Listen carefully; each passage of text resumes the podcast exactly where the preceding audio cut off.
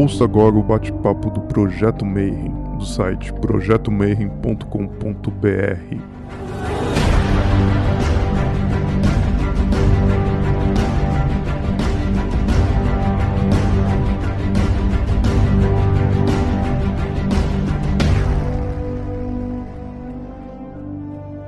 Bom dia para você que é de bom dia, boa noite para você que é de boa noite, boa tarde se você estiver assistindo isso aí depois quando a gente lançar no YouTube. A gente está ainda em 2020, estamos presos ainda, e esse projeto Mayhem surgiu, na verdade, de uma longínqua era quando a gente fazia encontros presenciais. Existia uma coisa chamada simpósio de hermetismo, que a gente convidava a galera de tudo que era canto do país para falar de várias filosofias e, e, assuntos referentes ao ocultismo hermetismo e tal. Mas fora deste mundo, já tinha um pessoal que era visionário. Eu tô rindo aqui, ele tá dando risada do lado de lá, mas o pessoal já, já ia para essa onda que era uma espécie de rádio, mas no computador, como é que é essa parada e tal, né? E aí deram um nome bonitinho, que chamava podcasts. E aí tem um pessoal que entrou na vanguarda, e um pessoal mais na vanguarda ainda que fazia um podcast estilo arquivo X. O convidado de hoje é um cara que eu admiro demais da conta. Na verdade, foi um dos primeiros caras que eu dei entrevista para ele, umas, sei lá, três, quatro vezes. Tipo, nem lembro mais quando, muito tempo atrás. É um primeirão que começou com essa ideia de fazer um programa de áudio falando de coisas freaks, de coisas do, do, desconhecido. Então vocês já conhecem a voz dele, mas pouca gente já viu o rosto dele, né? Então hoje eu vou convidar André Fernandes do Mundo Freak Confidencial. Seja muito bem-vindo, Manão. Ô, longos e belas noites, o Praise the Sun, o 20 do Mayhem, tudo bem com vocês? E cara, fico muito feliz com o convite, Marcelo, porque Estamos aqui numa inversão aqui de, de, de perspectiva, né? Para quem, pra quem lembra, eu indo lá com aquele meu MacBookzinho velho, trincadinho. Vamos gravar da entrevista aqui cheio de vergonha. Pô, o cara que, tipo, mestre da RPG, o cara que, putz, tinha todo conhecimento oculto, desvelar a nossa frente. E agora, olha aí, então tá ao contrário. Olha que doido, como as coisas mudam. Esse bate-papo Mayhem, ele gira em torno do negócio chamado verdadeira vontade. Então toda a galera que eu chamo para entrevistar é um cara que manja muito, ou pelo menos gosta muito, ou faz muito, se dedica a vida nisso, né? E a primeira pergunta, hoje a gente já está na entrevista 88, então significa para você que está vendo isso no YouTube, tem 87 outras entrevistas com pessoas que são especializadas em alguma área que amam.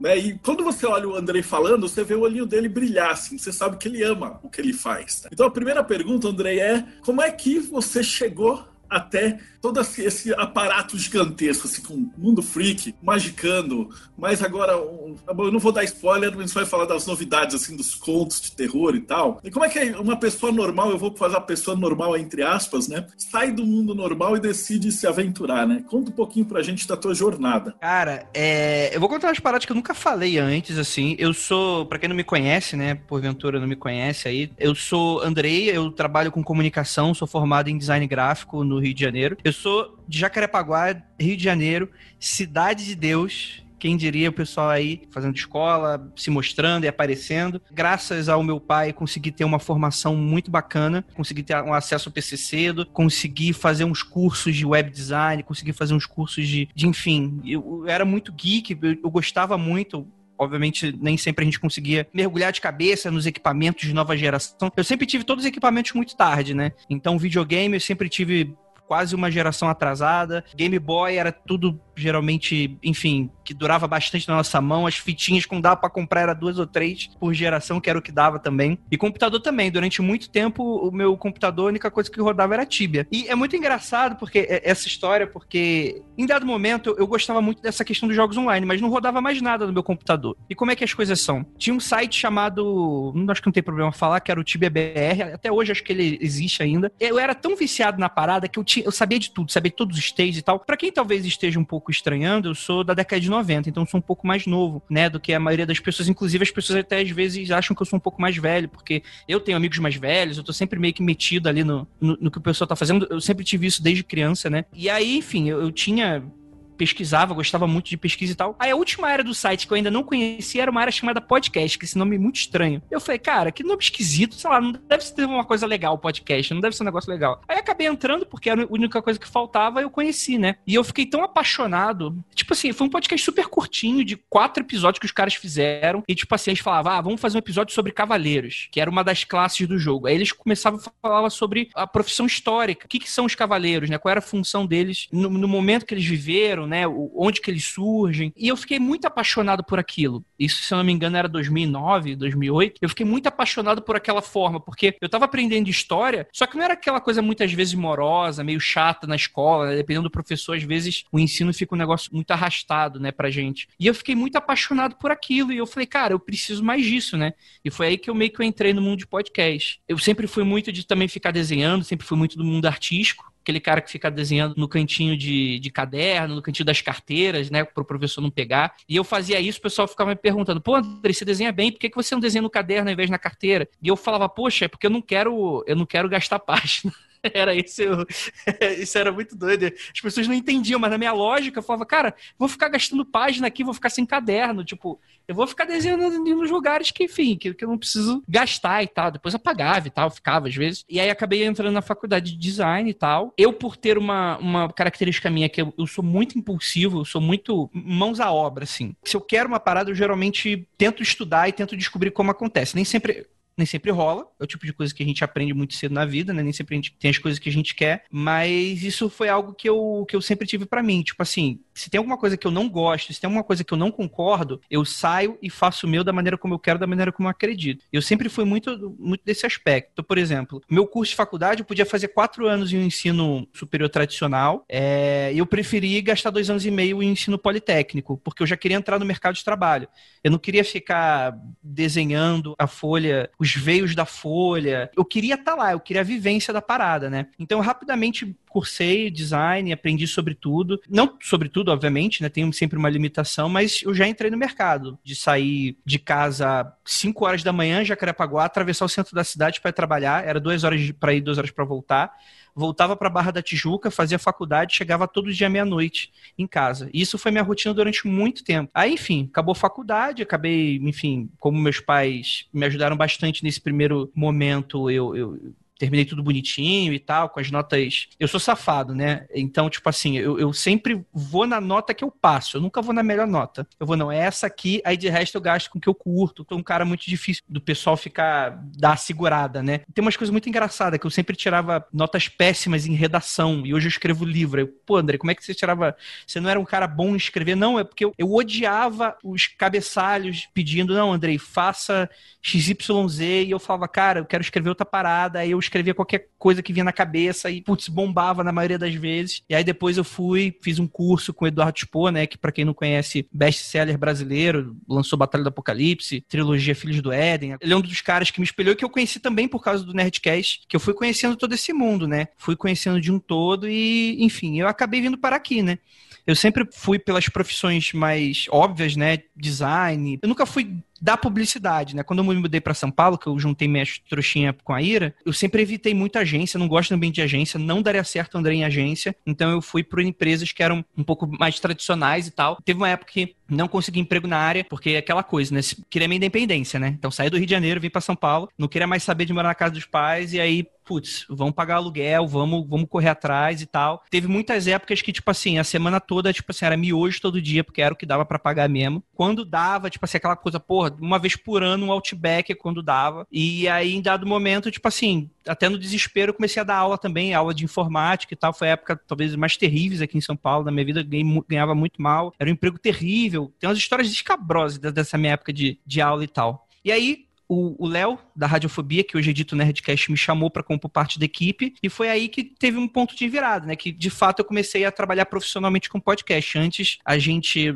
deu uma pulada, que eu acho que, como você talvez vai me perguntar como é que foi o Mundo Freak, a, a criação e tal, então dei uma pulada nisso, mas eu já tinha o, o, Mundo Freak, e aí ele me chamou profissionalmente, eu comecei a editar profissionalmente, aí iniciou-se essa, essa, essa febre dos financiamentos coletivos, a gente iniciou um, e aí eu consegui ter a minha, minha liberdade de falar, putz, dos ouvintes acreditar no meu trabalho, financiar um, um, cara que eles gostavam, né? Que, que eles viam que tinha uma, uma, uma, sinceridade no trabalho, não apenas a mim, como de todos os membros da minha equipe, o trabalho da Ira, que sempre foi um trabalho maravilhoso de, de juntar a comunidade. O trabalho, enfim, do Keller, da Ju, do, do Rafa, do Lucas, o próprio Léo, né, que tá editando o Meir, que, é um cara que ele compôs a equipe durante muito tempo no Mundo Freak, é um cara que eu respeito muito. Enfim, é, é, minha trajetória mais ou menos é essa, assim. Tem algumas curvas no meio de caminho aí, mas acredito que é o que, que é o básico. É, agora a gente vai para a parte da, da magia, né? O pessoal do meio estava preocupado, assim, pô, e o mundo freak? Então, a próxima pergunta seria, né? Eu vou deixar a próxima do Eterno Aprendiz para a terceira, porque acho que fica mais interessante a gente perguntar como é que surgiu o mundo freak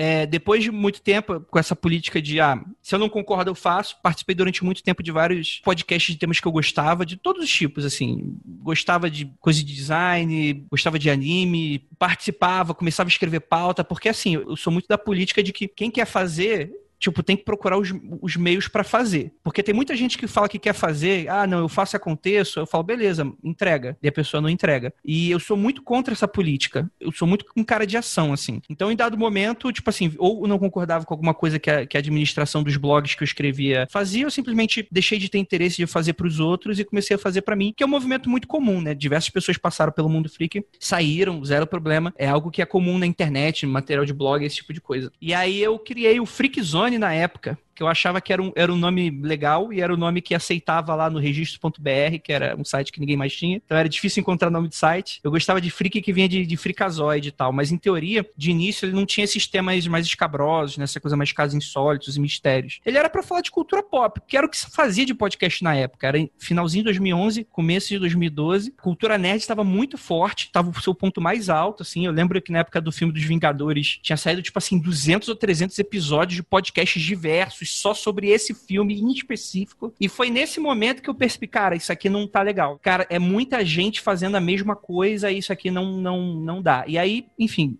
acatei sugestões tanto da Ira quanto do Rafael que falava, cara, o nome freak puxa para um negócio que é diferente. Eu sempre gostei dessa parada do caso insólito, mas eu nunca acreditei que isso pudesse ser uma, uma via, eu nunca acreditei que isso pudesse ser uma coisa grandiosa. E sempre a Ira e os outros membros da equipe sempre demonstraram uma, uma, uma cabeça uma, uma, inteligência, uma, uma esperteza com relação a isso que sempre me ajudou a, a guiar essa minha vontade e tal, que eu, que eu, que eu vou desembestado fazendo a parada, né? Aí, dado momento, a gente fez um spin-off, que era o Mundo Freak Confidencial, Confidencial, aí o nome Confidencial, porque ele era um spin-off. Em dado momento, ele começou a fazer tanto sucesso que o Mundo Freak mesmo, o Mundo Freak Podcast, ele acabou minguando, porque, cara, o Mundo Freak Confidencial dava três, quatro vezes a audiência. Eu falei, não vamos perder meu tempo fazendo uma parada, que é o que todo mundo tá fazendo, por ser concorrente, sendo nesse, nesse meio de todo mundo e tal. Vou fazer uma parada que ninguém tá fazendo, que era o quê? Que era isso. E eu tinha um preconceito, eu falava, cara, se no futuro, se eu quiser profissionalizar, como é que eu vou fechar um anúncio? Eu vou ficar limitado. Tipo, como é que a Brastemp vai chegar para mim e vai falar, pô, André, coloca aí uma, um anúncio de geladeira no seu episódio sobre chupa-cabra? Vai ficar muito esquisito, né?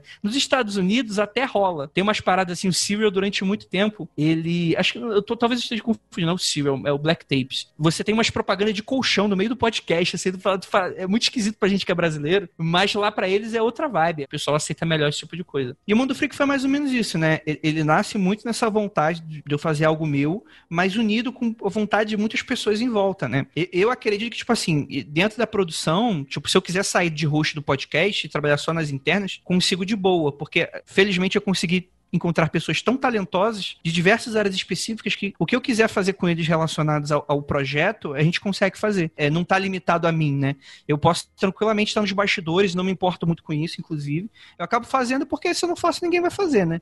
Durante muito tempo foi isso, né? Mas felizmente agora, graças às coisas que a gente conseguiu, é, a gente vai mudar um pouco essa perspectiva. A gente, inclusive, já é um exclusivo do Spotify. Os outros shows, né? Os nossos outros programas, eles vão sair nos outros agregadores, eles são independentes da mesma forma. Por isso que a gente, inclusive, inclusive não encerrou os apoios, mas o Mundo Free Confidencial foi, tipo assim, caiu nas graças aí do, do pessoal e foi muito legal, foi muito bacana o convite. E a gente aceitou, e muita gente questionou, falou, pô, André, é muita coragem. Muita gente, quando eu anunciei, mano, muito podcast veio falar comigo, pô, André, muita coragem e tal, putz, não sei se eu teria, eh, tem ouvinte que fica chateado e tal, eu super entendo os ouvintes que muitas vezes não estão acostumados com aquela parada, mas eu conversando com a Eira, conversando com os membros da equipe, era um passo que a gente queria dar, é que a gente queria descobrir, entender, e a gente queria também ter um pouco dessa experiência, como é que vai ser essa etapa? E a gente falou, putz, legal, vamos tentar fazer isso, porque voltar para os apoios, voltar para ser independente, pra gente não tem nenhum problema, mas a gente queria, o pessoal fala, ah, por causa do dinheiro e tal, aí depois fala, não, André, pode falar que é por causa do dinheiro, não tem problema, o brasileiro tem muito essa questão, não é por causa disso, é porque a gente realmente quer entrar numa nova fase e a gente quer enxergar novos horizontes no ombro de gigantes, né? É algo que eu respeito muito, né? Não apenas foi o que, quando a gente se conheceu, Marcelo, tipo assim, eu sempre quis, putz, como é que deve ser chamar aquele cara que tu curte e fazer uma entrevista real. E, tipo assim, não fazer aquelas entrevistas, tipo, ah, Marcelo, como você começou? O que, que é magia, Marcelo? Tipo assim, provavelmente eu devo ter feito essa pergunta no iníciozinho só para matar ali o ouvinte que não conhecia e vamos fazer pergunta que é assim, interessante mesmo. Como é que é, como é, que é esse mundo? Como é que é essa vida? Quais são os meandros, os mecanismos do universo? Como é que. Eu sempre fui muito desse aspecto, né? Mas é mais ou menos isso a história de criação. Acho que eu consegui falar de tudo. Essa parte que você falou da propaganda era muito doida, porque teve uma época, isso comecinho do sedentário, aquela época que deu um boom de blog, né? E eles queriam colocar propaganda, só que aí você punha propaganda e ia, ia, ser propaganda de cartomante, de junte-se aquelas maçonaria galáctica, é só coisa de trambique, né? Pacto com Lúcifer, e só essas coisas. Então não, não, valeu mesmo, né, pra gente. E uma coisa muito engraçada, porque esse período que você falou, que entrou no mundo freak, era o período que os blogs deram aquela caída. O pessoal parou Sim. de ler texto, o sedentário começou a postar só meme, e aí o pessoal mudou. Só que o engraçado é que, como o pessoal começou a escutar podcast na ida e volta do trabalho, esse outro mundo paralelo ele deu um, um salto gigante, uhum. né? E Sim. a gente tá falando da tua jornada, é aquela coisa que eu perguntei, né? Que como host, você sempre se coloca no lugar do ouvinte. Então você tem que fazer aquelas perguntas, né? Oh, o que, que você acha disso? Então você acaba se tornando mesmo o eterno aprendiz, é o próprio louco do tarô, encarnado, porque às vezes você vai fazer uma pergunta que você já fez para 20 nego diferente. E aí você tem uma nova experiência. Então como é que é essa sensação de estar tá encarnando o louco do tarô? Quando você mandou mais ou menos as perguntas que, que a gente ia conversar, eu travei nessa, nessa pergunta porque é algo que atualmente eu ando me fazendo essa pergunta e tal. Porque assim, eu não tenho qualquer interesse ou pretensão de ser, como a gente brinca no, tanto no Magicando quanto no Mundo Freak, de ser o Patolino Mago, né? Tipo, o, o mago, né? O, o, cara que controla o universo e tal. Eu não, eu não tenho a pretensão de me fazer ser esse cara para um público. É claro que em dado momento, as pessoas se cansam. Inclusive, eu tava conversando com o Vinte esses dias, né? De que ele fala, pô, André, é muito legal e tal. Essa sua questão de você, se, você é sincero, você é verdadeiro, é transparente, falar que você não conhece e você não sabe se é muito legal, mas tá cansando. Porque toda hora você fala isso e a gente já sacou. Só que a gente sabe que você tá fazendo umas paradas. E a gente queria saber. Só que eu acho que. Por que, que eu me coloco nisso? Primeiro, porque não é falsa pretensa humildade. Eu realmente acho que eu sei muito pouco frente a pessoas que estão há dezenas de anos trabalhando com isso e estudando isso. É, isso é algo que eu, que, eu, que eu sinto. E eu não tenho qualquer pretensão de ser diferente do que, eu, do que eu acho que eu sou, assim. Em dado momento, isso foi muito importante no formato do Magicando. Porque quando a gente iniciou o Magicando, que foi um spin-off do Mundo Freak, hoje é independente do Mundo Freak e tal, eu tive muito esse aspecto. Eu queria fazer um podcast esotérico. Primeiro porque algumas pessoas nunca aceitaram muito bem esse assunto no Mundo Freak. Não me importo com isso, continuo fazendo. Mas eu queria falar, pô, Vamos então pegar uns temas que são muito cabeludos e que talvez não pegue bem no mundo freak e vamos levar para uma área diferente e vamos abordar isso com, com conteúdo diferente. Como eu vou fazer isso? Isso era uma ideia que estava na minha cabeça durante muito tempo. Era tipo assim, chegou uma ideia que eu queria fazer um podcast esotérico como um grimório meu. E eu pensaria se ia publicar ou não. Então, tipo assim, eu começaria a estudar, então eu teria um diário mágico, e eu começaria a perguntar, tipo assim, como seria um, investigador do oculto. Tipo, pô, o que, que tem por detrás disso? Vamos testar e vamos publicar. Só que isso nunca, nunca saiu do papel e tal, até porque também o mundo esotérico ele é um mundo muito hostil. Ele é um mundo que, que ele é muito complicado de, de se trabalhar, porque, primeiro que o ego é muito grande, e não tem como. Às vezes a gente trabalhando nesse, nesses lances de comunicação e nesses lances de magia também, é, você acaba caindo nas vaidades vez ou outra, mas bem ou mal, esse arquétipo de louco sempre me ajuda a lembrar que, que, a colocar os pés no chão. Então é também um dos motivos do porquê eu mantenho ele durante muito tempo. Eu não posso dizer se eu, se eu vou manter ele durante muito tempo, para sempre e tal. Talvez eu mude em algum momento e tal, mas eu acho que eu nunca gostaria de ser aquele cara que, tipo, faz cosplay de Constantine e vai gravar vídeo no YouTube, vai falar, não, porque esse aspecto e tal. E é muito de dúvidas internas, Marcelo. A minha família, ela é do Rio e meus pais são da Umbanda, né? Eles foram durante do espiritismo durante muito tempo, eles foram da Umbanda. Em dado momento, eu tinha dúvidas com relação a isso tudo. Tinha coisas que eu via na, no espiritismo, na Umbanda, que eu não concordava, que eu achava que era uma visão muito. Mas não por uma questão de respeitosa, de... não, simplesmente era uma visão que não, não comprava, assim. Eu gosto, eu vou diversas vezes em terreiro e tal, tomo passe, converso com entidade, super acredito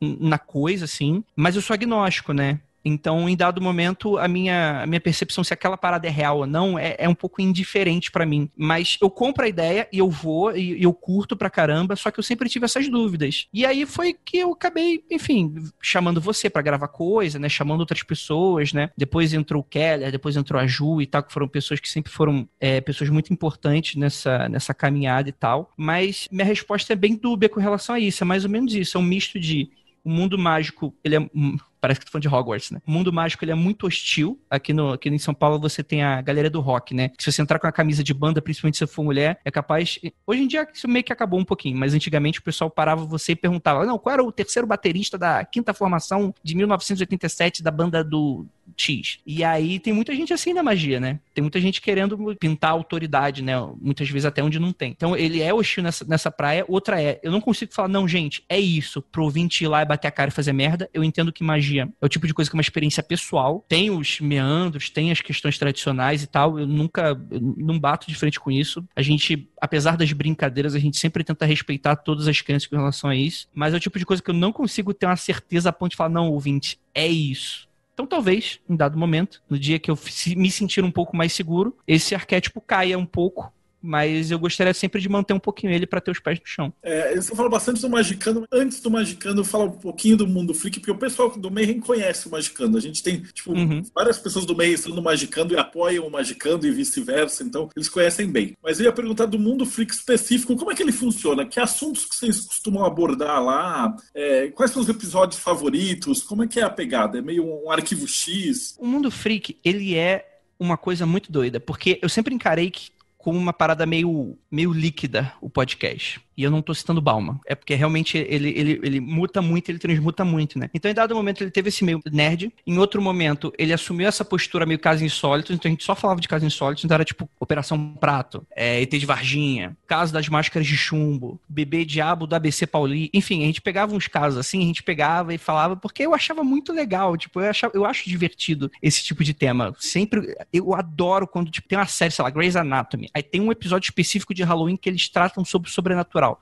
Eu fico maluco. Tipo, filme de terror para mim, se não tiver um ET ou um fantasma, eu não gosto. Eu não gosto de filme slasher, por exemplo. Fred Krueger é uma exceção, que ele tá no meio dos dois mundos. Então eu gosto. Então eu gosto dessa parada, do, do sobrenatural, das coisas e tal. Em dado momento eu percebi que o mundo freak ele podia ser maior do que ele era antes, né? E aos poucos também houve uma cobrança, né? Pô, André, fala mais de filme. Pô, André, faz mais podcast sobre magia. O nosso episódio que a gente gravou, Marcelo, foi 27, então foi logo no comecinho o primeiro, né? Mas desde o episódio 4 ou 5 eu já gravava entrevista sobre, tipo, foi um primeiro de reiki, que eu chamei um brother meu que eu conhecia. E aí depois foi esse o 27, foi contigo. Então, assim, eu acho que o Mundo Freak ele sempre foi uma casa de experimentação, de, de falar sobre coisas legais e tal. Então, assim, a gente nunca saiu desse tema do insólito depois que a gente começou mas a gente começou a, a, a sair um pouquinho. Ainda do momento conheci pessoas que eu gostava muito da maneira como eles conversavam, gostava muito das ideias. Eu, eu chamo eles de especialistas, né? São meus universitários, né? Então, é, e eu, eu gosto disso. Acho que talvez seja esse arquétipo do louco aí. Eu, eu tô sempre dando preferências a chamar pessoas que entendem mais sobre assuntos do que eu. Eu me sinto mais confortável. Eu entendo que eu não sei de tudo do que eu falo. Então, para mim, se eu acho um especialista do tema, para mim é ótimo. E aí, em dado momento, os podcasts começaram a ser ainda mais densos de conteúdo. Então, às vezes, até no início, a gente errava umas pautas. Tipo, tem um episódio que a gente fala sobre. Como é que é? Sobre a bruxa de Blair, né? Aí tu cai uns, uns blogs muito mequetrefe, a gente gravou um episódio. Depois eu descobri que essa porra era mó balela, que era uma ficção que os caras da produção do filme inventaram. Eu fiquei com tanta vergonha que eu falei peguei a terra assim, eu falei, nunca mais passarei fome outra vez. Aí só chamei especialista para não, não me deixar fazer besteira. É, e, enfim, foi isso, né? Em dado momento a gente, é, a gente assumiu isso que a gente poderia falar sobre mistérios também, mas com responsabilidade. Então a gente já tinha uma parcela cética no programa de, de, de pessoas que era cética, que no início era tipo assim, eu como host em cima do muro, como vocês vão perceber nessa entrevista, eu realmente sou, chamar um cético e chamar o que a gente chama de believer, né? Que é o crédulo na, na questão e toda. Aos poucos esse formato foi mudando e tal, a gente foi deixando um pouquinho de lado, mas a ideia é que isso nunca morreu no programa, né? Isso, isso é para sempre, tipo assim, então vai ser um cético, um believer, um especialista, eu vou chamar um cara que, putz, esse cara deve falar bem. Então, no CERN isso ainda se mantém um pouquinho, mas está um pouco diferente. Então a ideia era mais ou menos isso mesmo, eu tratar sobre temas que o pessoal deixava o pessoal de cabelo em pé e falar, cara, isso é verdade ou isso não é verdade? Muitas vezes a gente não dá uma resposta. A gente fala, ó, muito provavelmente isso aqui é falso. E às vezes até o ouvinte se frustra. Porque, por exemplo, eram deuses astronautas. Putz, é um tema suculentíssimo para esse tipo de, de podcast. Só que aí tu chama um especialista, chama um arqueólogo, uma pessoa que é mais séria na profissão, ele fala, cara, André, tipo, não tem nada contra o ZT, mas não foram os ZT que construíram as pirâmides. E você fazer uma afirmação dessa, ela é, por mais que você goste de conspiração, não, o que, que as pessoas estão escondendo, mas é uma afirmação que ela é tão leviana e que ela diminui tanto esses povos, e é complicado, né? Começa a ler, começa a estudar e começa a ver, cara, tipo, povos ameríndios, por exemplo, os caras tinham sistemas de, de, de, de água, de esgoto, que era um negócio que, que putz, batia de frente com o romano. Eles só não tinham arma de fogo, e aí pereceram. Mas muitos deles tinham tecnologias incríveis e coisas e conhecimentos absurdos sobre coisas que muitas vezes até a gente foi descobrir só depois, no século XIX, século XX, né? O, o Egito, ele dava bolor de pão para as pessoas doentes para amenizar a dor, né? E a penicilina, que é do bolor, ela só foi inventada no século XX por causa da guerra, né? E eu fico imaginando, olha a quantidade de coisa que a gente perdeu porque para vir uma pessoa para falar que foi um ET que construiu a pirâmide. E aí eu tento fazer uma parada que, tipo, mano, pode achar à vontade, não um problema com crítica, não tem problema e tal. Tem que ver se a parada. Putz, eu super revejo as coisas. Eu não sou um cara que eu tenho problema com isso. Mas muitas vezes eu entendo que às vezes a pessoa tá ou por birra, às vezes por ignorância, às vezes até porque, enfim, não gosta do viés como a gente coloca, vem reclamar e eu não, não ligo muito para isso não. Já, apesar de novo, macaco velho nesse quesito de podcast, então tô super tranquilo com relação a esse tipo de crítica, mas hoje é mais ou menos isso como funciona. Eu escolho os temas que eu acho interessante, tem os pauteiros, os pauteiros são pessoas que são colaboradoras, mas hoje eles já estão sendo remunerados e tal. A gente ainda está achando um sistema que seja legal para todo mundo. Das pautas, a gente vai para gravação, então já é, entendendo a lógica de que se é semanal é um podcast, tipo, você tem que assumir todo um Fordismo na tua cabeça. Se tu quer um podcast semanal, bicho, tu tem que fazer um processo que seja semanal. Então, tipo assim, não adianta, tipo, putz, essa semana eu tô mega cansado, não dá para gravar. Se não dá para gravar, bicho, não tem podcast semana que vem. Então aí quando você começa a entender a disciplina e a responsabilidade da coisa, aí as coisas começam a engrenagem começa a rodar. Então, pauta tem que sair quase toda semana. Às vezes não sai, aí o que, que a gente faz? Putz, vamos falar de filme. Vamos pegar um filme maneiro, que todo mundo tá falando. Vamos pegar Lovecraft Country. Vamos falar sobre essa parada. Não precisa exatamente uma pauta de tensa, uma pesquisinha aqui ou ali no Google, e de resto a gente dá nossa opinião crítica com relação à parada, né? Que, enfim, que a gente também nem se propõe a ser um grande crítico intelectual da coisa, mas a gente dá a nossa opinião, que muitas vezes a pessoa ela não quer, não quer saber de uma crítica intelectual. Ela quer a tua opinião, pô, Marcelo. Cara, adoro teu podcast, me sinto brotherzão. Tu nem me conhece, mas me sinto brotherzão contigo. Eu não quero saber do que tu sabe, eu quero saber muitas vezes, tipo, assim, qual é a tua opinião sobre essa parada? E a pessoa fala, pô, legal, quero saber mais como é que, como é que a cabeça do Marcelo funciona. E tem muito ouvinte que é assim também, né? E a gente escuta também, a gente fala, pô, vamos a gente teve um episódio recente que foi o Freak House, né? Que a gente falou sobre os fantasmas que tem na minha casa, né? Toda vez vem gente aqui em casa falar que viu fantasma. Aí eu falo, ah, beleza, vamos catalogar então essa parada, vamos fazer episódio. Então, foi um episódio sem pauta, mega divertido. A gente chamou pessoas que eu sei que viram uma coisa ou outra, pega outros relatos de outras pessoas e vamos bater um papo, vamos conversar sobre. E muitas vezes esses despretensiosos acabam sendo muitas vezes os mais divertidos, porque a pessoa consegue se sentir ali na conversa, né? E eu acho que isso é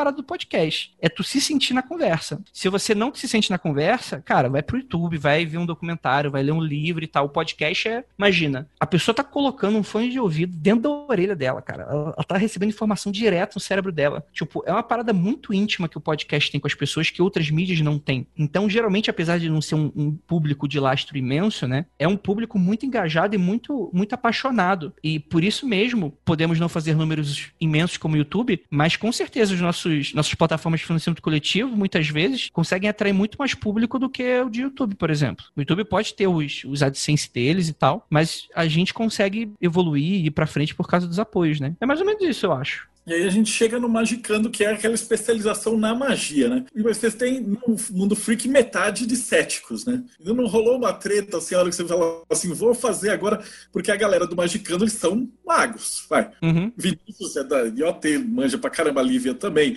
a Pozilacqua também, o Keller, o Grola. Então a galera não tem um, uhum. um cético lá no meio, são só believers. E como é que foi essa parada? O pessoal não, não tretou no começo? Cara, a história do Magicando é uma história muito caótica, muito conturbada e muito, para mim, muito deliciosa, assim, porque é uma parada que eu já tinha uma experiência na mídia com o mundo freak. E eu decidi fazer uma parada, como eu falei, eu já tinha ideia de fazer alguma coisa. O Vinícius, né, ele tinha penumbra, ele já fazia alguns anúncios, a gente começou uma parceria no episódio 93 do Mundo Freak, que foi sobre a Lister Crowley, por que não? E de lá para cá ele falou, pô, Andrei, sabe o que seria legal? Um podcast de magia super daria dinheiro para você para fazer uns anúncios lá de, de, um podcast desse. E aí casou a fome com a vontade de comer, e eu falei, porra, sempre tive essa ideia. Vamos fazer essa parada acontecer então? Aí eu comecei a pensar, putz, esse podcast não funciona sem a Ju, não funciona sem o Keller vamos chamar o pessoal da penumbra junto, porque é uma galera que entende e que eles são de fora do nosso círculo. Então acho que eles vão ter coisas interessantes para acrescentar que a gente não está vislumbrando. Começou assim. A gente tem um, uma vergonha dos primeiros 20 episódios do Magicano, porque a gente lutou muito para achar um, um, formato e uma linguagem que fosse nossa. Porque em dado momento eu tinha na cabeça o que eu queria. Só que sentava na mesa e saía outra parada. Eu começava a ficar desesperado. Falei, não, não é possível. Como assim, gente? O Mundo Freak faz sucesso. O Mundo Freak, uma galera curte, putz, como é que eu não tô conseguindo dar jeito nessa parada e tal? Aí, em dado momento, eu parei para escutar. Escutar e ver, né? Eu parei para evitar tentar controlar e eu parei para tentar fazer um exercício de, de compreensão das coisas que estavam acontecendo. E assim, eu acho divertidíssimos os primeiros episódios e tal, mas em dado momento eu vi que eu tava tentando forçar uma parada que eu queria e que eu não sabia exatamente o que que era, então eu começava a me frustrar um pouco. Aí em dado momento eu comecei a escutar, comecei a ver, comecei a ver o que que os ouvintes gostavam, o que que a gente era bom e comecei a ir. Hoje o Magicando, ele é um podcast sobre esoterismo, não tem como fugir disso. Mas eu entendo ele hoje como um podcast também sobre comportamento. Então, invariavelmente, as pessoas gostam quando a gente para o podcast e falam, galera, a situação de emprego tá foda, né, bicho? Magia, emprego, tem tudo a ver e tal, mas, cara, não adianta tu fazer magia, tu não levantar cedo e procurar o teu. Não adianta tu fazer magia para lançar um podcast de sucesso se tu, não, se tu não entende a disciplina da parada, se tu não entende a responsabilidade. E os ouvintes começaram a gostar desse, nosso papo sincero, né? Que eu chamo de momento Faustão. Que tem, tem um momento, quando dá alguma merda nos bastidores do programa, o Faustão ele ia pros bastidores e puxava a câmera e falava: vem cá, aqui, aqui ó, que tá dando de errado aqui. Eu começava a mostrar os cameramen tipo, correndo de um lado para o outro aqui, ó. Ó, vem cá, vem cá. E começava a entrevistar e falava: o que que tá acontecendo aí? E tal. É, é um momento muito vergonha ali muitas vezes, mas que eu, eu, eu, assumi que às vezes a gente faz isso no Magicano e a galera gosta. Então, às vezes, por exemplo, isso é o mais louco. Você falou dos céticos, todo mundo super respeitou o Magicano, pod poderiam até não concordar, mas nunca chegou até mim. Mas a maioria dos céticos que escutam o Mundo Freak migraram pro Magicando, o que para mim é uma parada que foi surreal e que eu não consegui entender. Como é que essa galera que é de fato cética, não acredita na parada, tá gastando duas horas e meia da vida dela escutando um podcast para falar um, pra ver um bando de adultos falando groselha na cabeça dela fantasiosa, e foi aí que eu comecei a entender exatamente. E aí vai um pouco da minha visão do que eu acho, assim, que eu acho que esses assuntos de magia, ocultismo, esoterismo, a gente muitas vezes quer separar muito da nossa vida do cotidiano, mas tem muito a ver, né? Então, às vezes a pessoa, ela tá querendo uns esquemas mágicos muito cabulosos, um servidor que vai fazer passar na prova. E às vezes o que ela tá querendo muitas vezes é tipo assim, é um momento que a gente para o podcast, faz o ombro amigo, pô, galera, não faz isso, pô, galera, faz isso desse jeito legal. E, e essa é a parada, tipo assim, não, não chegar com uma, com uma, uma carga, não, é isso. Porque você sabe muito bem do que eu, Marcelo, pela quantidade de gente que você conviveu. Tem gente que gosta de enlaçar a espiritualidade. Não, é isso coloca no cabresto e vambora. Eu não sou desse tipo e eu também não permito muito que a pessoa venha dessa forma. Respeito as visões de todo mundo. Qualquer pessoa pode sentar lá e falar o que ela quiser, tirando-se, enfim, pessoas problemáticas que a gente sabe que tem também. Mas a pessoa pode falar o que quiser sobre a visão dela e ela vai ter que entender que na mesa alguém pode discordar dela. E aí vai ter uma conversa e dessa conversa vai sair algum denominador comum. E eu entendo que muitas vezes o, o ser esotérico tem uma dificuldade com isso, porque, putz, bastão, bicho, bastão é fogo, bastão não é ar, bastão é fogo. Pô, mas o, a espada é ar, espada é fogo. E aí eu não gosto dessas discussões, porque para mim isso não acrescenta em nada na, na, conversa, na questão toda. Quem quer fogo faz fogo, quem quer faz ar. E o que importa é que tá lá e tal. E não tem nenhum problema. Tipo, a gente tira muito sarro, fala, não, lei tríplice, cacete, isso é cristão pra cacete. A gente brinca com essas coisas e tal. Mas em nenhum momento a gente entende que a gente faz isso de uma maneira que deve ser depreciativa pra pessoa. A gente dá opinião, cara, realmente a gente acha uma parada super cristã. Mas, mano, tu tá sendo feliz com essa parada? É a parada que tu achou para você?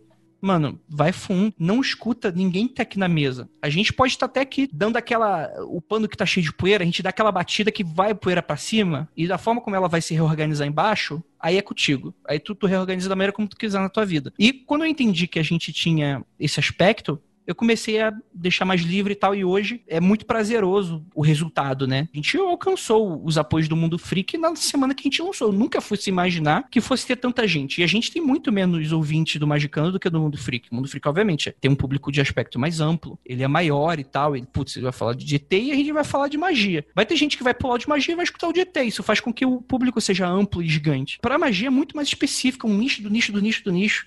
E mesmo assim, os são vídeos tão apaixonados, mais até apaixonados que do Mundo Freak. E isso para mim é uma forma de eu ver que, putz, é um sucesso legal, é, um, é, um, é algo que eu fico feliz e orgulhoso de ter, a oportunidade, um privilégio muito grande de ter. O Magicando hoje ele é basicamente a porta de entrada. Ele é o que o Teoria da Conspiração era na década de 90, a hora que começou a internet com o blog. Hoje, você tinha falado dos textos de roteiro, às vezes eu vou pegar o texto lá, eu leio, você dá tipo oito páginas escritas. Em que pessoa no mundo de Facebook e Instagram vai ler oito páginas de um texto para falar de alma? O formato do podcast ele é um boom.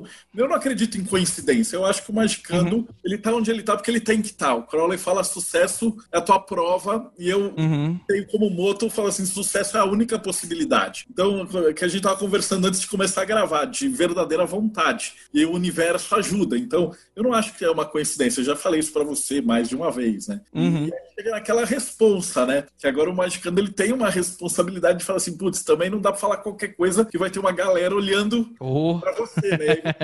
viram os holofotes, né? Então, como é que é essa sensação de agora tá, tipo, você chegar num lugar, tipo, lá no Fantástica e, tipo, tem uma galera que te conhece, você nunca ouviu falar, mas o cara já escutou 100 episódios teus, então ele já conhece até a cor da tua uhum. cueca e chega para você? Como, como é que é ser popstar? Eu brinco que é o rico do banco imobiliário, né? Tipo, na internet a gente é todo mundo e tal, a gente junta, tem essa impressão, mas na rua ainda, ainda sou um desconhecido na rua. Às vezes o pessoal me.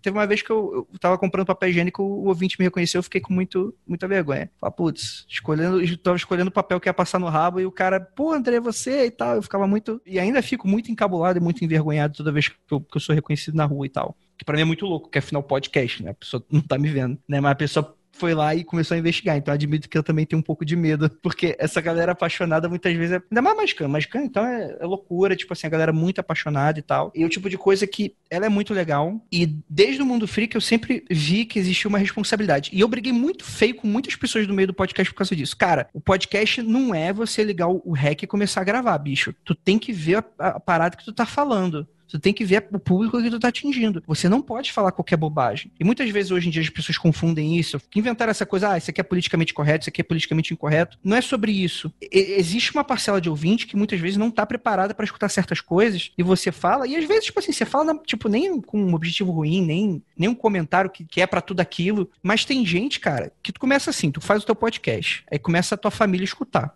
Ok, tua família tá escutando. É que teus amigos começam a escutar. Porra, todo mundo me conhece e tal. E aí, quando outras pessoas começam a te escutar, aí para mim acende o sinal amarelo. Eu falei, cara, são pessoas de criação diferente, pessoas de ideologias diferentes, pessoas de regiões diferentes, pessoas de culturas e tradições completamente diferentes. Então, assim, eu, eu, eu não falo isso para amedrontar pessoas que querem começar ou pessoas que estão produzindo e tal. Dá para fazer de tudo, mas você tem que tomar cuidado. Você pode ser bom e, inclusive, tratar sobre temas espinhosos. Se você for bom, você consegue fazer isso bem, cara, e, e gera muito, muito pouco rebote. No Magicano, em dado momento, é, a gente aprendeu um pouco a lidar com relação a isso. Ainda tem gente que não gosta quando a gente coloca um dedinho na ferida aqui, outra colar. Em dado momento, no iníciozinho ali, era um pouco mais sem freio. Mas em dado momento a gente foi percebendo que realmente é, tinha algumas coisas que a gente precisava levar um pouco mais a sério de alguns lados, né? A gente, por exemplo, a gente tem a brincadeira, a gente fala, citei a lei tríplice lá, a gente tem a brincadeira da Wicca. Cara, eu tenho uma, eu tive amigos na adolescência ótimos que eram da Wicca. E eles eram pessoas inteligentíssimas e pessoas legais e tal. E aí a gente tem esse aspecto que a gente é muito brincalhão, a gente é muito jocoso, porque a gente acredita que isso tira um pouco dessa carga super mofada que algumas pessoas têm dentro do ocultismo, né? Que a gente gosta de brincar, a gente gosta de deixar divertido. Tem o cara que vai gostar de ler as oito páginas da alma e acredito que tem um público que vai, cara, cara, vamos falar sobre alma? e que tem tudo nessas oito páginas, vamos fazer de uma maneira que o ouvinte, igual aquele, aquele primeiro podcast que eu falei que eu conheci, que eu fiquei encantado com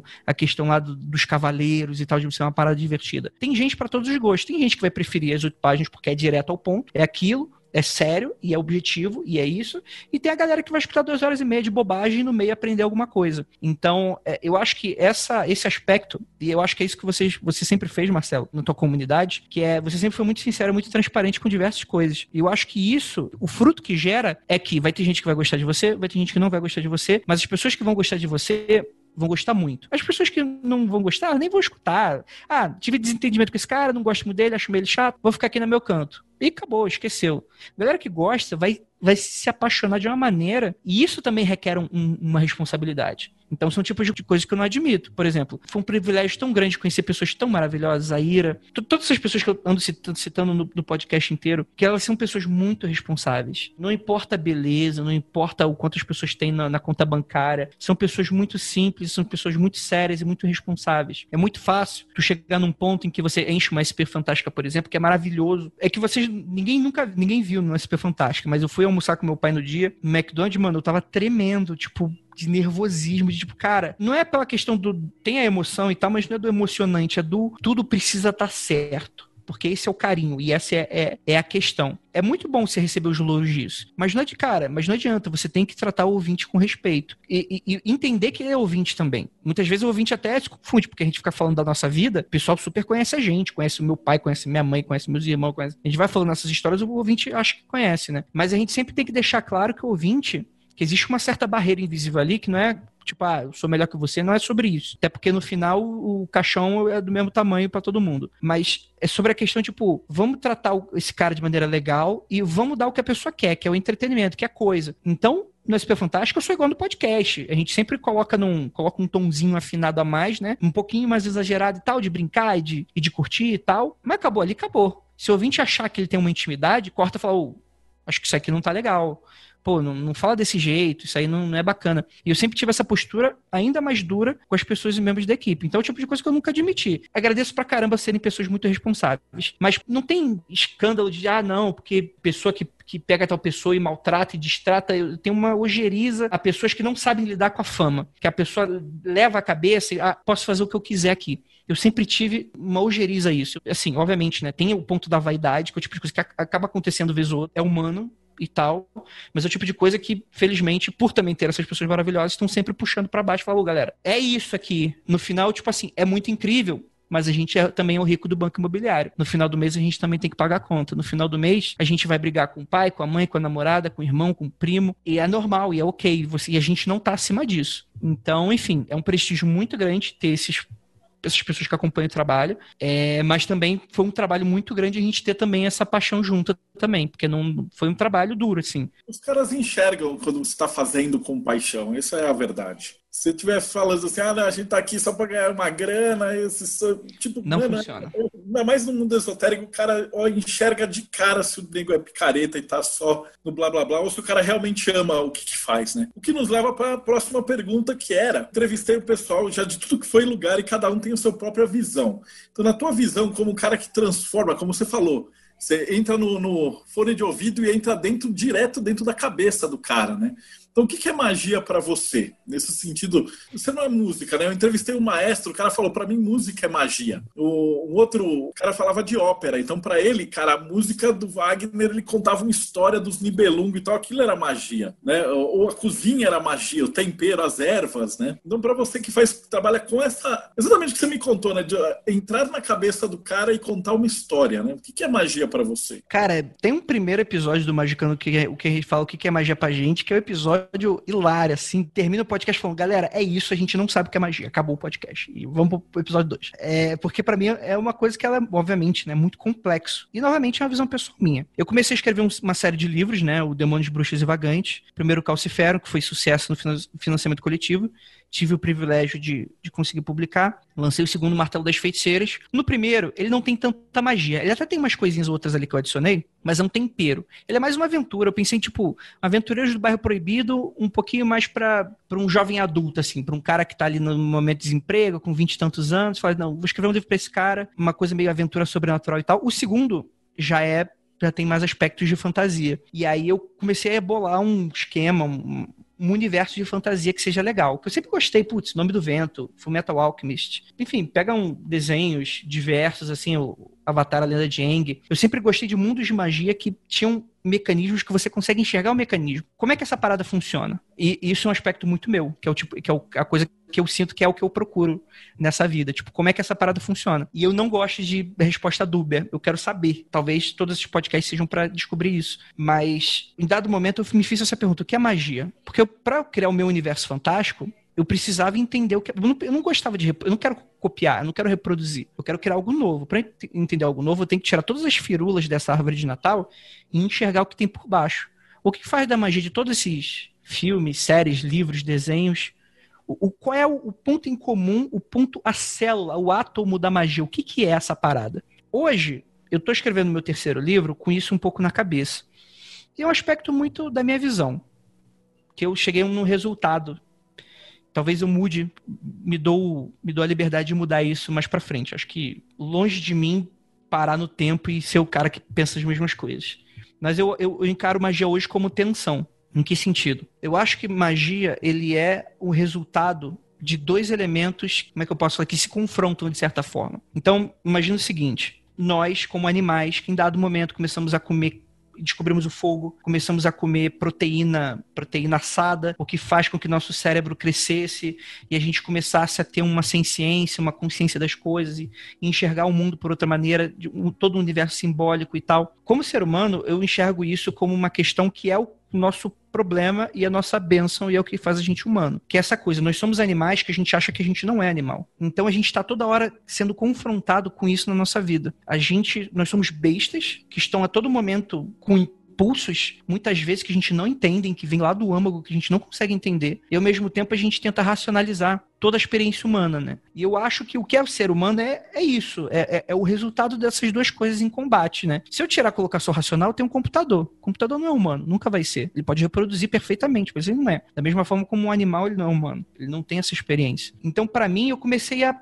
a bolar essa questão. Então, a, é, se a magia é resultado de duas polaridades, talvez. Então, o que é magia? Então, eu comecei a ficar, tipo, lendo lá o livro da magia do Neil Gaiman, começando a ver coisas relacionadas, putz, como é que a magia era encarada com os nossos antepassados. Toda essa questão, tipo, da magia do dia, magia da noite, a racionalidade e a irracionalidade, você ter o... Enfim, todo o nosso aspecto cíclico da natureza e tal. Então, eu comecei a, a enxergar onde a magia estava nos lugares que, obviamente, gente, dentro da minha perspectiva, dentro da minha visão, que a magia está no momento do crepúsculo, no momento que não está nem dia nem noite. A magia tá, tá nesse lugar, nesse lugar simbólico, no meu ponto de vista, né? De dia, você tem o, você tem o, o ser humano evoluindo e, e tendo o, a ciência, né? o domínio da natureza e as coisas acontecendo e você aprendendo a, a lidar com gado e lidar com, com, com, com as plantas. E a noite é o que a gente tem medo. A gente controla o dia porque a gente tem medo da noite. A gente não consegue controlar a noite. Então, em dado momento, e, e eu tô falando muito do que, do que vai ter, vai estar tá muito no meu terceiro livro, que é uma visão pessoal minha, que é, em dado momento, a galera do dia falou: Ô, oh, o que, que, tem nessa noite aí que o pessoal tanto fala? Eu vou dar uma olhada. Quem voltou se tornou mago. Por quê? Porque em dado momento juntou essa, essa água, esse óleo aí e deu, um, e deu uma reação. E para mim é isso, mas é, é o resultado de tensão. É quando você coloca, sei lá, masculino, feminino, yin, yang, esse tipo de coisa. Eu acho que para mim esse é o, esse tá o átomo da coisa toda. Então é movimento. Por eu ser, você citou o músico. Por ser designer, tem a Gestalt, que é. O que, que é a Gestalt? A Gestalt é um, sei lá, é difícil de descrever, né? Ela é uma doutrina, um movimento, uma teoria de design que era de um cara que ele tava num trem, ele olhou pra janela e falou, pô, e ele teve um insight, assim, ele trabalhava com o universo visual, de comunicação, acho que o nome dele era Max alguma coisa, esse nome alemão maluco. Ele chegou e viu, cara, eu vejo o campo, eu vejo a floresta lá atrás, eu vejo o céu. São elementos que eu enxergo e eu entendo. Só que por eu estar dentro do trem, todos esses elementos estão em movimento, o que gera uma terceira coisa. Então, se você tem o chão e você tem o céu, você tem duas coisas são elementos frios.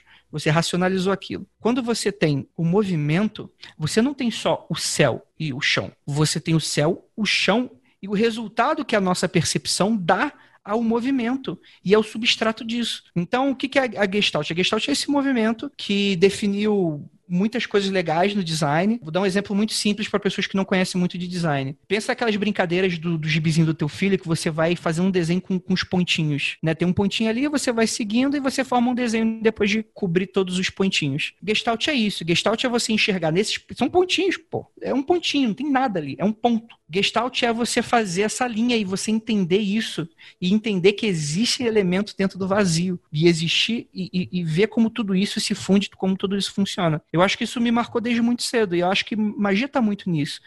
Então não importa, visão agnóstica minha, não, cara, não importa se essa parada existe. Eu sei que pessoas têm resultados ótimos, maravilhosos, têm a vida mudada, tem coisas que a pessoa me fala, cara, não tenho resposta, uma resposta racional para essa parada. Ao mesmo tempo, céticos, tem questões muito interessantes a serem colocadas e que muitas vezes são relevantes para esse meio também. Quem que tá certo? Cara, não sei. Mas tem um meio de caminho aí que ele é o ponto de ouro da questão. E é o tipo de coisa que talvez a gente nunca vai descobrir. Eu torço, inclusive, apesar de dar aquele comichãozinho na nossa cabeça racional, eu torço, inclusive, pra gente nunca descobrir. Porque é isso que vai levar a gente pra frente. Cara, do dia que a gente descobrir tudo, acabou. Não tem mais nada. Mas, enfim, é, é, é desculpa até me alongar muito, são conjecturas muito efêmeras, muito, enfim, pouco concretas, mas faz parte muito dos pensamentos que eu tô bolando e tal, e, e, e eu vou afinando, né? Eu vou deixando mais sofisticado isso. Mas no geral é isso. Perguntaram aqui no, no chat, né? Sobre, pô, André, qual linha que você gosta, qual linha que você segue? Cara, eu levo isso tudo para tanto para minha vida, para tudo, cara. Eu, em dado momento, conhecendo o Marcelo, me amarrei em hermetismo, achei muito legal. Vi pessoas que não gostavam de hermetismo dando pontos, achei pontos válidos, mas hermetismo também tem pontos ótimos e válidos. E eu falo, cara, o que, que é legal? O que, que, é, o que, que é bacana? É tá você descobrindo a tua parada. E é isso. E eu não descobri ainda a minha. Talvez eu nunca descubra. Mas eu tô no meio do caminho, nesse bolo todo, enfim. Que sair daí saiu e eu não tô pensando muito na cabeça. O importante é a jornada, né? Pelo menos no meu ponto de vista. Isso é muito massa.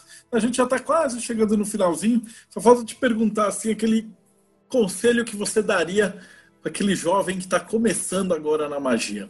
Sai desse mundo agora, rapaz. Vai para a igreja. O que você está fazendo aqui? Tô brincando. É... Mas, cara, é, é, é uma questão muito complicada para alguém que não tem as respostas e tal. Mas eu acho que é bom senso. Disciplina é o tipo de coisa que você vai conseguir em algum momento. Se você não tem disciplina, quer dizer que não é a tua parada. Tu vai ter disciplina quando tu encontrar a tua parada. Às vezes a gente cobra disciplina, mas às vezes não é o que a pessoa quer. É o que a gente projeta na pessoa do que é o ideal, né?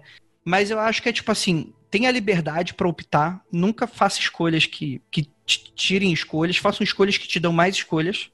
Acho que isso é muito válido, mas tenha muito bom senso, entender que o mundo ele é muito complicado tem muita gente que vai querer enlaçar teu, teu lado espiritual porque ele quer. Ele, é a pessoa que é um fã, a pessoa que é um ídolo, é a pessoa que é um. quer ser Deus na Terra. Minha única resposta é essa. Tem pessoas que eu olho e falo, cara, essa pessoa aqui, ela quer gerar um culto e é isso e tal fique longe dessas pessoas e mais do que nunca, é o tipo de coisa que a gente sempre fala no Magicando, tenha um grupo de apoio. O que é grupo de apoio? Não é uma seita, não é uma ordem. Se quiser ter uma ordem, tenha, não é questão essa. Mas tenha pessoas que estão no mesmo, mais ou menos no mesmo grau de vivência, no mesmo grau de experiência tua, e que não seja exatamente no mesmo círculo. Para chegar a pessoa que vai ver você tá fazendo uma prova besteira e falar, ô, oh, bro, acho que tu tá fazendo uma besteira. E aí você parar e pensar, é, acho que eu tô fazendo uma besteira. Então acho que, tipo assim, essas três coisas. Tenha liberdade, bom senso e tenham amigos maravilhosos. É isso. Maravilhoso. E também, antes da gente te perguntar como é que a gente te acha, eu quero que você fale um pouquinho do teu projeto novo, dos contos de terror. O, Marcelo, o tipo de coisa que eu sempre achei um pecado da podosfera brasileira. Eu entendo,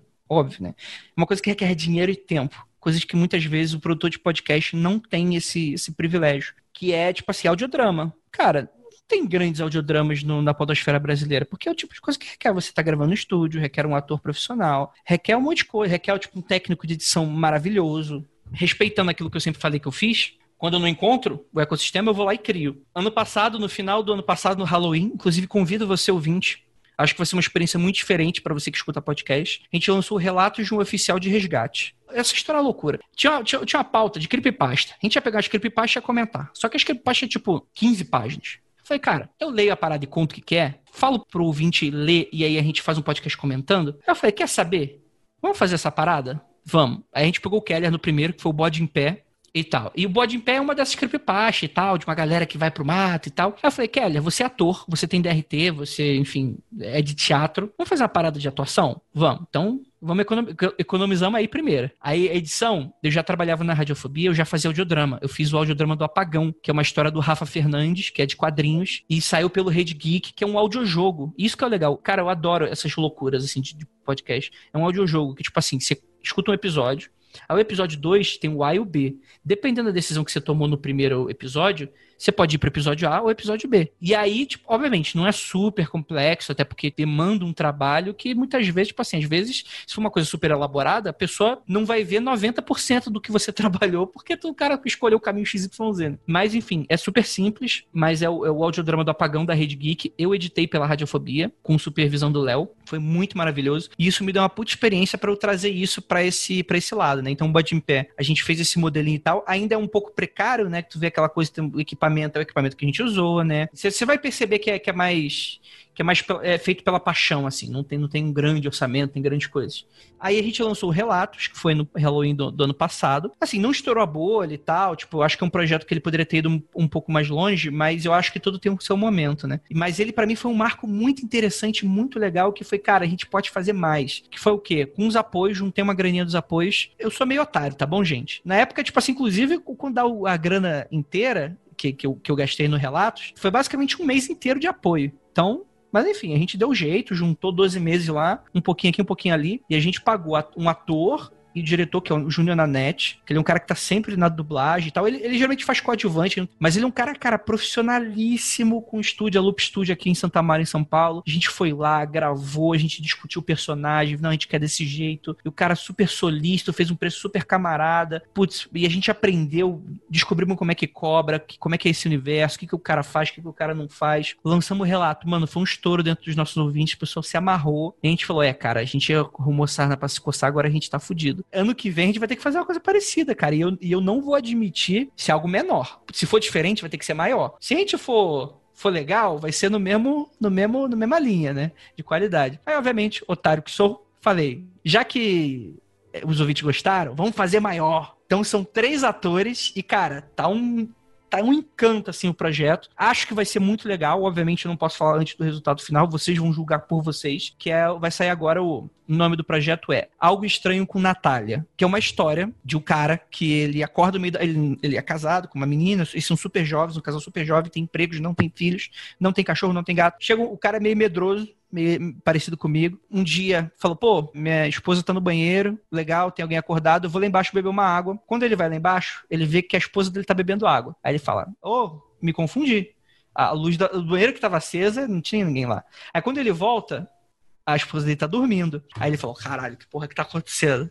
E aí a história se desenvolve aí. E a gente fez algumas mudanças muito legais. Então, uma história que, por exemplo, não tem essa relação no, no conto original. Nesse projeto, ele vai se passar durante a pandemia. Então, adiciona aí um ponto de tensão que é o tipo, cara, o cara não pode simplesmente pegar as coisas e vazar. Ele pode simplesmente chegar e pegar um hotel e de maneira leviana e, e tá. Quis adicionar isso justamente para adicionar um ponto de ansiedade social, que é o que todo mundo está sentindo. Eu acho que vai surgir muitas histórias de pandemia daqui para frente. Acredito que seja um acerto a gente falar sobre isso, que acho que tem muita gente querendo escutar sobre e se ver refletido na história de, de alguma forma. A gente tá com a Luísa, que ela fez a voz da Ellie do Last of Us 2. A gente tá com a, com a Carol Crespo, que ela é a voz da Daenerys na, na versão dublada do, do Game of Thrones. A gente tá com o Heitor, que, enfim, tem também diversos trabalhos, é uma voz maravilhosa. Então, assim, cara, para mim eu tô trabalhando numa área de sonho, porque graças, enfim, aos apoios e tal, eles deram uma, uma mega aumentada e tal. Agora tem o Spotify falando, não, mano, dá para investir legal na história. E eu tô acreditando muito no projeto. Então, dia 26 agora, de outubro de 2020, se o mundo não acabar em 2021, vai ter essa história aí que vai ser um, uma por dia, né? 26, 27, 28, 29 até sexta-feira. Não é sexta-feira de Halloween, sábado eu acho que é sábado, mas termina na sexta. E, cara, tá, eu, eu acho que o projeto ele vai ser muito legal, muito legal. E quando o pessoal tiver assistido esse vídeo, então já vai estar, tá, o link está aqui embaixo para você já terminou esse de assistir. Essa entrevista já vai direto, é, vai estar no Spotify. Vai estar sim e vai ser muito legal. Se você curtiu o papo e tal, se você não curtiu, é melhor ainda porque não tem eu na história. É só os personagens e tal, eu tô só na edição e na, no roteiro. Mas tirando isso, cara, maravilhoso. Acho que o pessoal vai gostar muito e eu tô muito feliz com o projeto. Sensacional. E pro pessoal que não te conhecia, não conhece o Magicano, não conhece o Mundo Freak, como é que a gente te acha? Cara, eu tô no Twitter, arroba Andreizila, com dois L's. E de resto, mano, me conhece pelo, pelo meu trabalho. Vai no mundofreak.com.br, nossas redes sociais, Instagram, Twitter, que tem muitas coisas legais que estão para vir. E, enfim, né? Como o Marcelo é, fala, né? Tipo assim, sucesso é a única possibilidade, né? É a única possibilidade. É a única possibilidade, né? Eu, eu, eu, eu, eu tendo a acreditar muito nisso. Sucesso é a tua prova. É porque, como você falou, é, nesse mundo nerd, geek, magista, um monte de gente fala: vou fazer, vou fazer, vou fazer, vou fazer. E aí, como o Crowley falou, cara, se foi feito, sucesso. Se não, você pode falar o que você quiser e nada acontece. Eu trabalho com a verdadeira vontade. Eu acho que se você estiver na verdadeira vontade, sucesso é o único jeito respeitando os fracassos, que os fracassos também são importantes. Que isso, é, isso, é, isso é legal, que eu acho que é, é, aprendi, é onde se aprende, né?